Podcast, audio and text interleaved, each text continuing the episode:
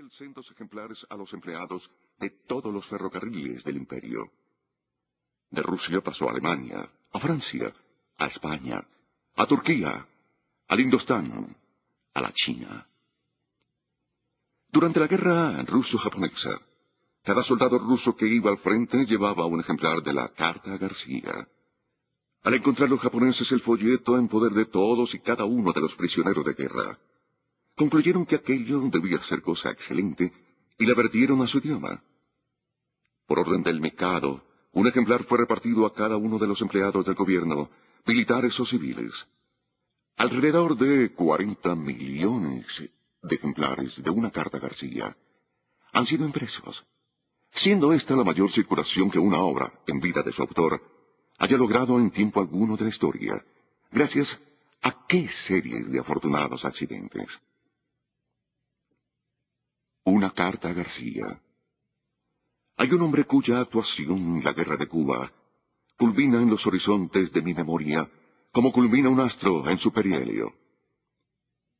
Sucedió que cuando hubo estallado la guerra entre España y los Estados Unidos, palpóse clara necesidad de una inteligencia inmediata entre el presidente de la Unión Americana y el general Calixto García. Pero ¿cómo hacerlo? Hallábase García en esos momentos, Dios sabe dónde, en alguna serranía perdida en el interior de la isla. Y era precisa su cooperación. Pero ¿cómo hacer llegar a sus manos un despacho? ¿Qué hacer? Alguien dice al presidente, conozco a un hombre llamado Rowan. Si alguna persona en el mundo es capaz de dar con García, es él, Rowan. Se busca Rowan y se le confía la carta que ha de llevar a García y nada más. Como el sujeto que lleva por nombre Rowan toma la carta, guárdala en una bolsa que esquerra contra su corazón. Desembarca a los cuatro días en las costas de Cuba. Desaparece. Desaparece entre la selva primitiva para reaparecer de nuevo a las tres semanas, al otro extremo de la isla. Habiendo cruzado un territorio hostil y habiendo entregado la carta a García. Cosas son que no tengo especial interés en narrar aquí. El punto sobre el cual quiero llamar la atención es este. McKinley da a Rowan una carta para que la lleve a García. Rowan toma la carta y no pregunta, ¿en dónde podré encontrarlo? Por Dios vivo. Que hay aquí un hombre, un hombre cuya estatua debería ser vaciada en bronces eternos y colocada en cada uno de los colegios del universo. Porque lo que debe ser enseñado a los jóvenes no es esto o lo de más allá, sino vigorizar, templar su ser íntegro para el deber, enseñarlos a obrar prontamente, a concentrar sus energías, a hacer la cosa de llevar la carta García. El general García ya no existe. Pero hay muchos Garcías en el mundo. No alienta un solo hombre de los metidos en empresas que necesitan de la colaboración de muchos, que no se haya quedado alguna vez estupefacto ante la imbecilidad del común de los hombres, ante su abulia, ante su falta de energía para llevar a término la ejecución de un acto. Inatención culpable. Trabajo a medio hacer. Desgreño. Indiferencia. Parecen ser la regla general.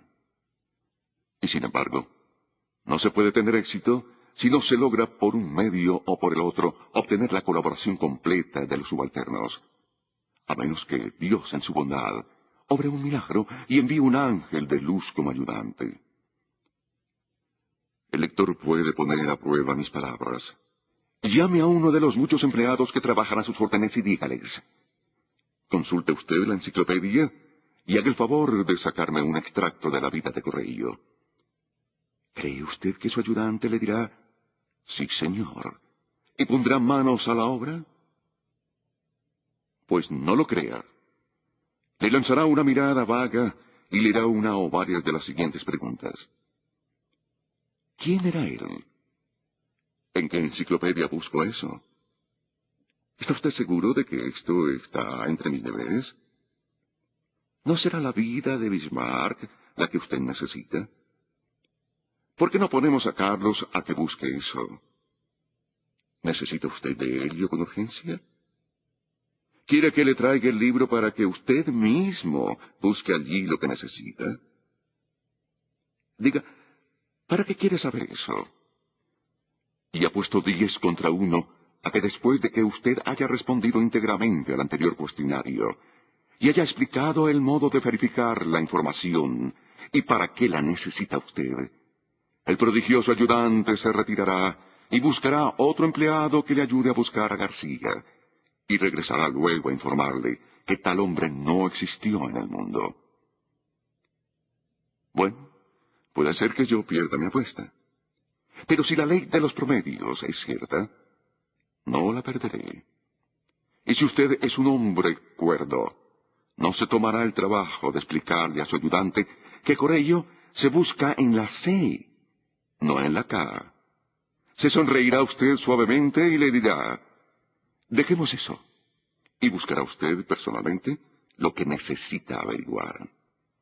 Y esta incapacidad para la acción independiente, esta estupidez moral, esta atrofia de la voluntad, esta mala gana para coger y remover por sí mismo los obstáculos, es lo que retarda el bienestar colectivo de la sociedad.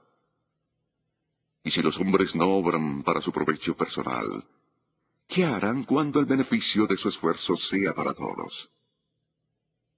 Se palpa la necesidad de ser un capataz armado de garrote. El temor de ser despedido el sábado por la tarde es lo único que retiene a muchos trabajadores en su puesto.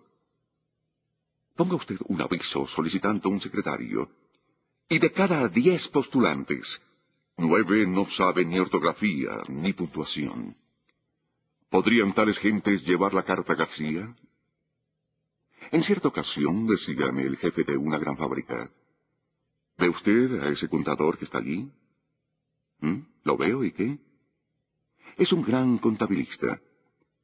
Pero si lo envío a la parte alta de la ciudad con cualquier objeto, puede que desempeñe su misión correctamente pero puede también que en su viaje se detenga en cuatro cantinas y al llegar a la calle principal de la ciudad haya olvidado absolutamente a qué iba. ¿Podría confiársele a un tío semejante la carta para García? En los últimos tiempos es frecuente oír hablar con gran simpatía del pobre trabajador, víctima de la explotación industrial, del hombre honrado, sin trabajo, que por todas partes busca inútilmente en. Y a todo esto se mezclan palabras duras contra los que están arriba.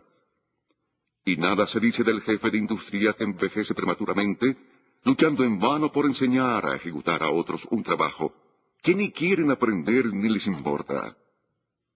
Ni de su larga y paciente lucha con colaboradores que no colaboran, pero que solo esperan verle volver la espalda para malgastar el tiempo. En todo almacén, en toda fábrica, hay una continua renovación de empleados. El jefe despide a cada instante a individuos incapaces de impulsar su industria y llama a otros a ocupar sus puestos. Y esta escogencia no cesa en tiempo alguno, ni en los buenos ni en los malos. Con la sola diferencia de que cuando hay escasez de trabajo, la selección se hace mejor. Pero en todo tiempo y siempre el incapaz es despedido la ley de la supervivencia de los mejores se impone. Por interés propio, todo patrón conserva a su servicio los más hábiles, aquellos capaces de llevar la carta a García. Conozco a un hombre de facultades verdaderamente brillantes, pero inhábil para manejar sus propios negocios, y absolutamente inútil para gestionar los ajenos, porque lleva siempre consigo la insana sospecha de que sus superiores lo oprimen o tratan de oprimirlo. Ni sabe dar órdenes, ni sabe recibirlas. Si se enviara con él la carta a García, contestaría muy probablemente, llévela usted. Hoy ese hombre vaga por las calles en busca de oficio, mientras el viento silba al pasar por entre las hilachas de su vestido. Nadie que lo conozca se atreve a emplearle por ser él un sembrador de discordias. No le entra la razón y solo sería sensible al taconazo de una bota número 45 de doble suena. Comprendo que un hombre tan deformado moralmente